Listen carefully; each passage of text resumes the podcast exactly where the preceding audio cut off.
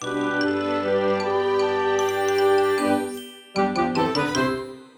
ローツーザーメン皆さんこんにちは。ドイツ語講師の小町です。久しぶりにですねこう台風が去って晴れた日っていうのが本当にすごい久しぶりで私はすごい嬉しいんですけど皆さんいかがでしょうか？ドイツはねそんなことないと思うんですけどね日本はこう最近台風がね来ててね。皆さん大丈夫だったでしょうか？私もですね東京に住んでるんですけど思ったよりねこうひどくなくてっていうかこう進路がねこう台風変えてくれたので助かったなっていう気持ちで。去年とかがね結構なんかこう川の氾濫とか起こったりして大変だったと思うんですけどなんかそれが結構トラウマでねこう私は別に川の近くじゃないんでそういった氾濫とかの災害は大丈夫だったんですけどなんせもう風が強くて強くてなんかもういろんなものが飛んで自分の家の窓が割れてしまうんじゃないかみたいななんかそういうすごいこう不安を煽られるような台風だったので去年が。それがなんかこうすごい忘れられなくてそれまではこう台風って言ってもなんかそこまでねなんか気にはするけどなんかそこまでって感じだったんですけどなんかねこう意識がね去年ガラッと変わりましたねはいというわけで今日はですね、こうタイトルにもある通り、なんだこれはと思った人がいるかもしれないんですけど、世の中には2種類の人間がいると思います。まあこれは私のですね、完全なるこう、独断と偏見かつ仮説なんですけど、どんな2種類の人間かっていうと、ベルリンが好きな人か、ミュンヘンが好きな人か。まあ要するにベルリン派かミュンヘン派かっていう感じなんですけど、っ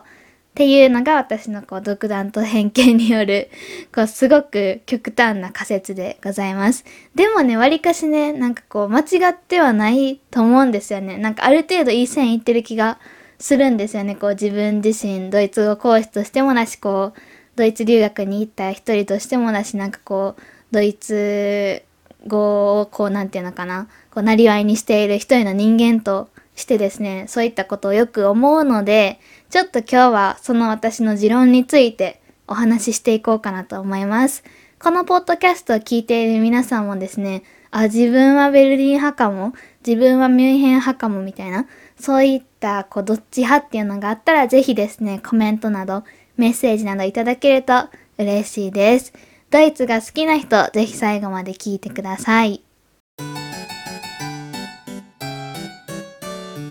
まずそもそもですね、ベルリンとミュンヘンがそれぞれどこに位置しているかっていう話をしようかなと思うんですけど、このポッドキャスト聞くぐらいの方だったら知ってる人が、まあ、多いんじゃないかなと思うんですけど、ベルリンはドイツの首都ですよね。元はこう東ドイツでした。ミュンヘンは南の方にあるバイエルン州の、バイエルン州の州都ですね、がミュンヘンです。下の方にありますね。南の方に位置しています。元は西ドイツに属していました。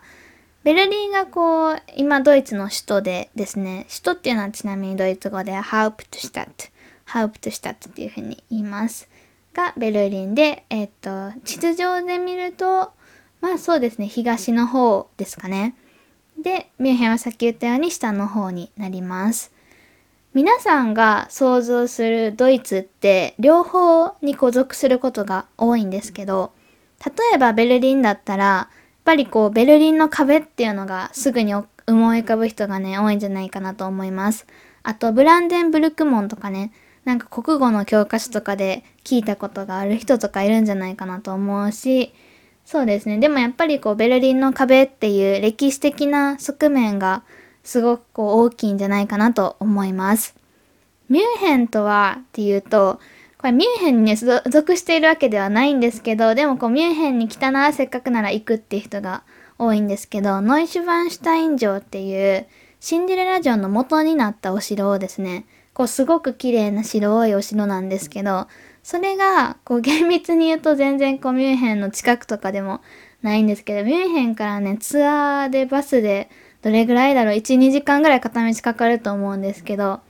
そうそう、なんかその、でもミュンヘンに来て行く人が多いですよね。はい。っていう風にこう、ノイシュバンシュタイン城とか、あとミュンヘンって言ったらやっぱりこう、ミュンヘンの視聴者がすっごい綺麗なんですけど、とかで知っている人が多いんじゃないかなと思います。などなどですね、他にもこう、両都市すごくいいところとか、たくさんこう、この都市といえばこれっていうものがあるんですけど、多分大きくざっくり皆さんのイメージ的にはこんな感じかなと思います。で、私が言っているこの 世の中には2種類の人間がいて、ベルリンが好きな人か、ミュンヘンが好きな人かっていう話はですね、どういうことかというと、まあそのドイツに住んでいたっていうのもそうだし、私自身がこうドイツ好きな人だからっていうのもあるし、やっぱりこう生徒の人とかでもですね、ドイツが好きでドイツ語勉強してますっていう人もたくさんたくさんいるので、私の周りにはこうすごくドイツ好きというかドイツに関係のある人が多いんですよね。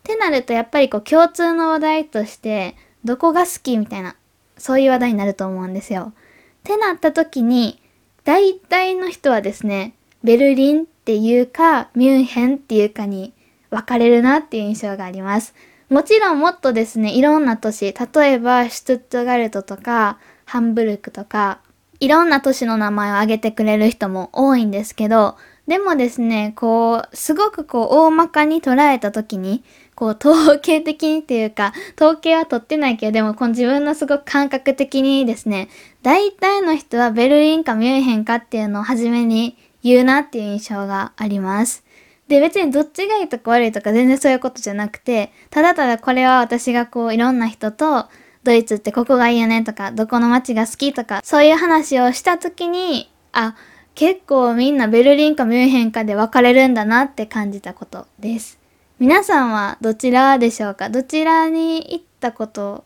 ある人が多いのかな？結構ね、多分日本から飛行機で飛ぶんだったら、大体の人はミュンヘンかフランクフルトとかに飛ぶと思うんですよね。で、デュッセルドルフも最近は結構こうアクセスが良くなったんですけど、なかなかこうベルリンにそのまま飛ぶって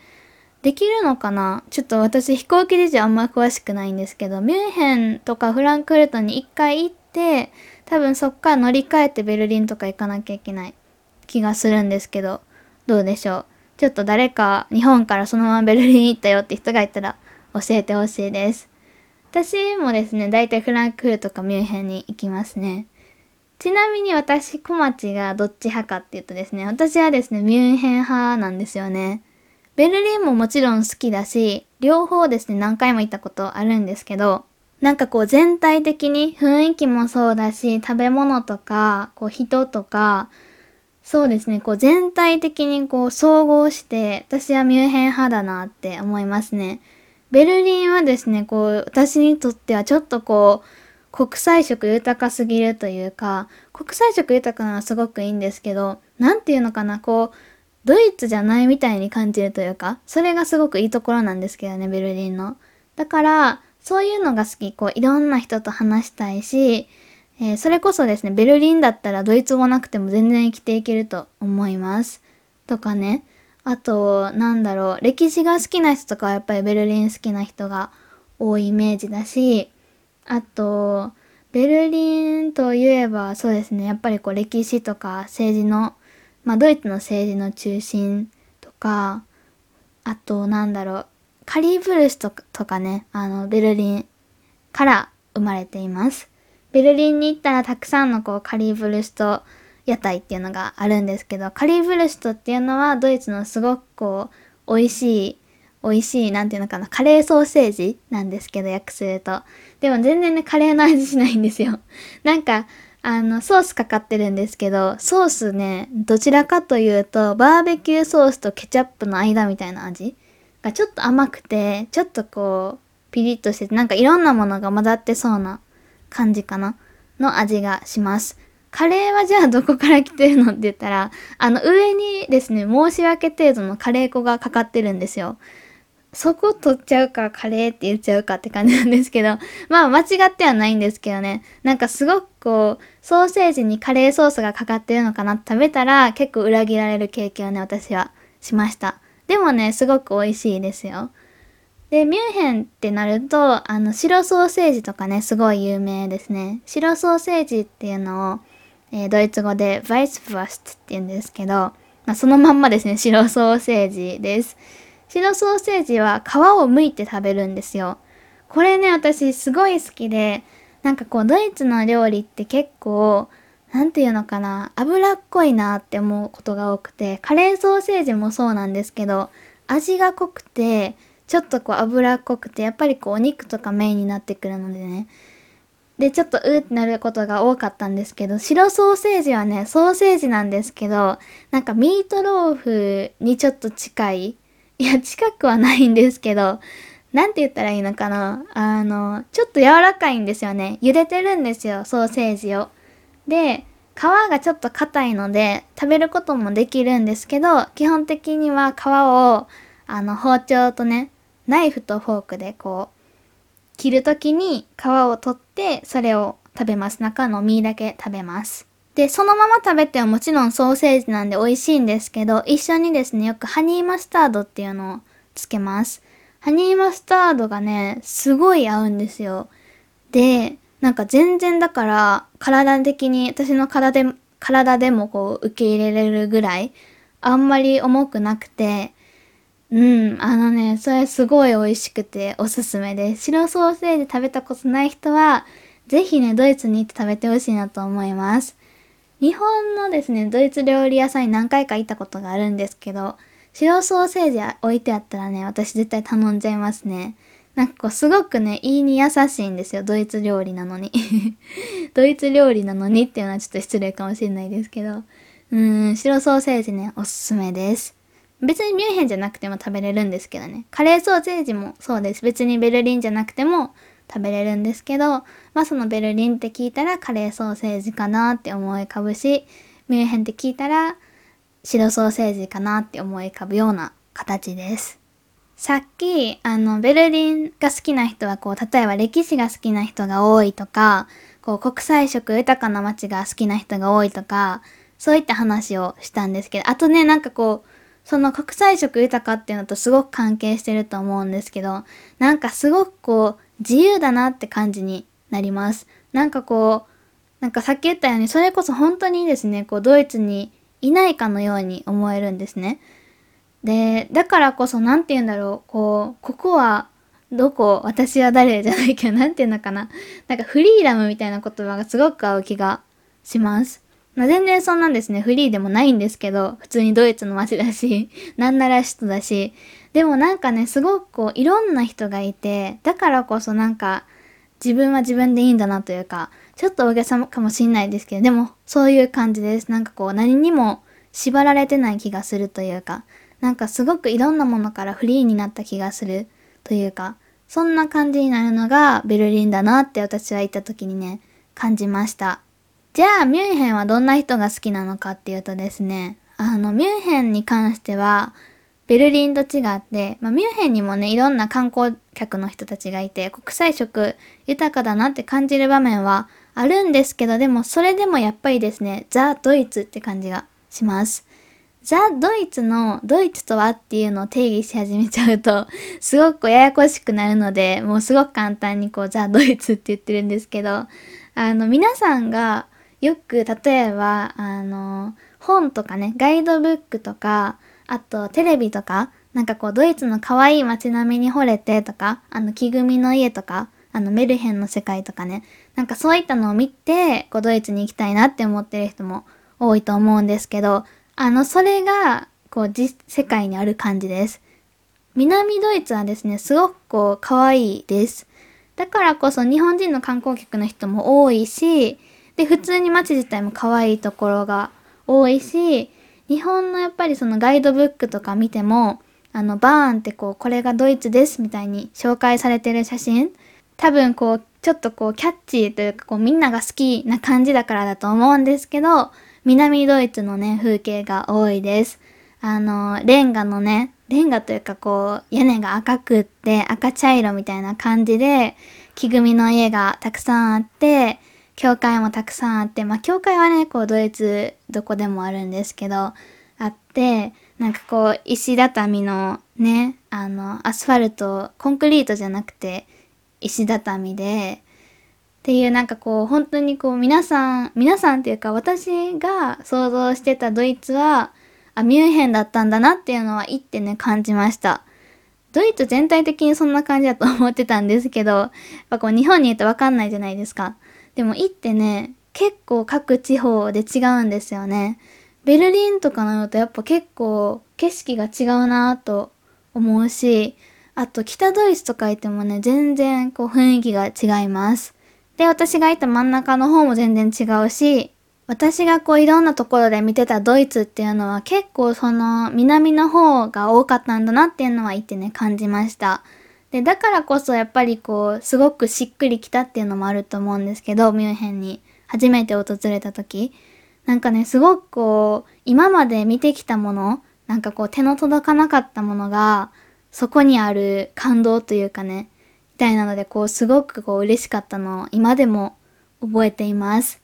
ベルリンはやっぱりね、ベルリンの壁とか見た時すごく感動しましたね。ブランデンブルク門見たり、あといろんなですね、こう政治関係の場所とか、国会議事堂とか見たりした時もすごく感動したんですけど、やっぱりその、なんていうのかな、ずっとこう夢に描いてきたものが目の前にあった、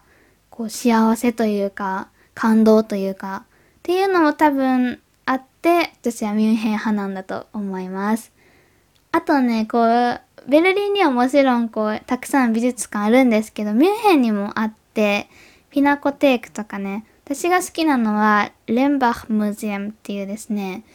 こう美術館なんですけど、フランツ・マルクっていうドイツ人の画家の人が私結構好きで、その人の美術館があったりしてね、結構好きですね。あとミュンヘンには普通に多分仲のいいドイツ人の友達が多分近くに住んでて、で、その子にも会えるっていうのもあって多分ミュンヘンもすごい好きなのかなと思います。人ってね、結構関係してくると思いますね。私こう知り合いがフランスのこう南部の方に住んでるんですけど、フランスの南部ドイツと同じぐらい好きですもんね やっぱりね、こう人がいるとそれだけですごく大きな滞在の理由になるし、あといろんなところをやっぱりね、知ってるので、案内してもらったりとか紹介してもらったりとかして、多分普通の旅行に比べて私はすごく楽しいって感じる度合いが大きいんですよね。こう人がその場にいると。っていうのも、うん、あって、ミュンヘン派なのかなと思います。で、やっぱりこう、カレーソーセージよりも私は白ソーセージの方が好きなので、カレーソーセージね、ちょっと途中でね、もういいってなっちゃうんですよね。あ、ちょっと多いな、みたいな。美味しいんですけどね、めっちゃ。ってなったりするので、そういったこう食とか、あと人の感じ、まあ、もちろんベルリンの人もすごく優しいんですけど、やっぱりこう国際色がね、豊かなので、なんかこう、で、なんかなんていうのかな、やっぱり首都だからなのかな、東京にいる感じがこうしてしまうというか、勝手にこれは自分が感じてるだけだと思うんですけど、なんかこう、なんとなく人に話しかけにくいな、みたいな雰囲気になることも多かったですね。まあまあ、でも多分それは自分が気にしすぎなだけだと思うんですけど、ミュンヘンの人はやっぱりこう、南の人ってでもやっぱり多分どこの国でもそうだと思うんですけど、なんかこう、ほがらかというか、ちょっと緩いというか、そんな感じがしますね。日本でも結構そうじゃないですかね。九州とかの人って、私がこの両親がね、あの九州出身なのでよく九州行くんですけど、なんかこう、すごいこう、ずっと笑ってるというか、なんかこう、すごく、なんていうのかな、みんなもちろん優しいんですけど、なんかこう、うーん、いい意味でおせっかいというか、うん、そんな気がしますね。やっぱり今東京に住んでても、私が住んでた大阪とか生まれ育った神戸の人たちっていうのはなんとなくこう道迷った時とか聞きやすいなって気持ちにもなるし、まあそれはね、どこまで関係してるかわかんないですけど、フランスでもやっぱりそのパリにいた時より南部にね、南部のその知り合いのとこにいた時の方が、なんかすごく人に話しかけやすかったし、逆にこう、なんかね、こうカフェとかで横で話したりすることもあったなっていう感じで、っていうのも多分相まってミュンヘン派になったんだと私は今想像しています。こう仮説しています。皆さんはどうでしょう？これね結構ですね、皆さん周りの人に聞いてほしいんですけど、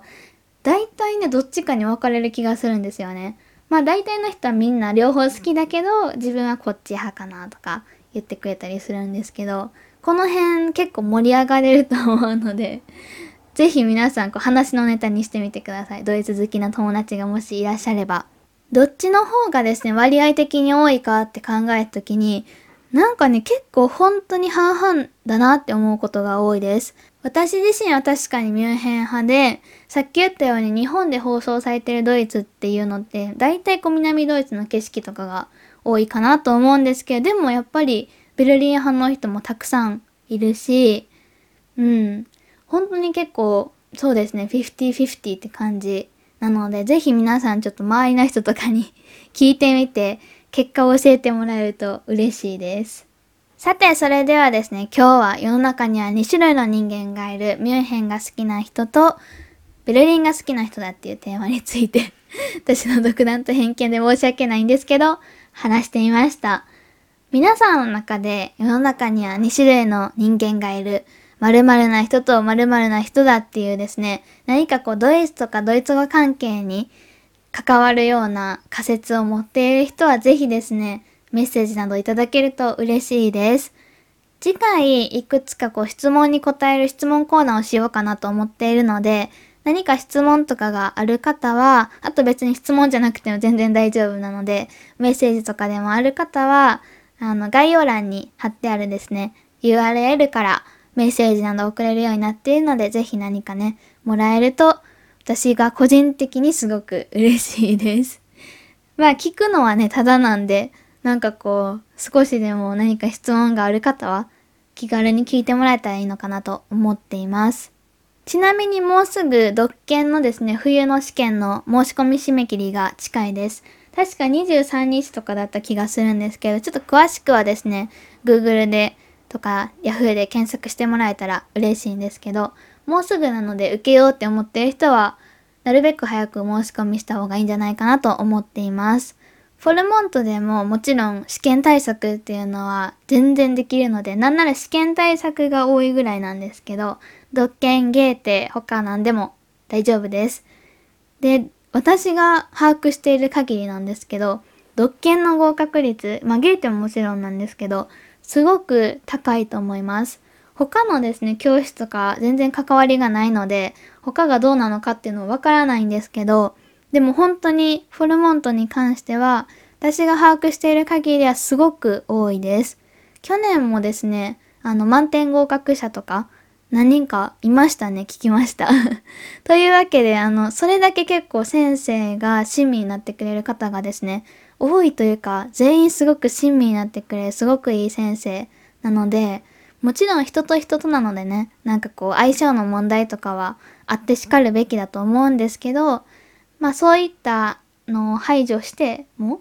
なんていうのかな、その部分を考えなくても、すごくこう、一人の人に、こう目の前の人に向き合ってくれる先生が多いので、独研挑戦してみたいな、あんまりこう勇気が出ないなというか、こうあんまり頑張ろうっていう気にならないなとかね、思っている方は、ぜひ頑張るきっかけの場としてレッスンをね、活用してもらえたらいいのかなと思います。独研が確か12月の初めら辺だったと思うので、まあ、今から考えたら2ヶ月弱ですね、2ヶ月もないぐらいあると思います。時間はまだまだ十分あるので、今からでも間に合うので、何か今年の冬、2020年ね、なんかこうコロナでほとんど終わってしまったような気もするんですけど、何か最後に成し遂げたいなって思う方は、ぜひ、フォルモント利用してみてください。それでは今日はですね、これぐらいで終わろうと思います。ここまで聞いてくれた皆さんありがとうございました。また金曜日お会いしましょう。チュース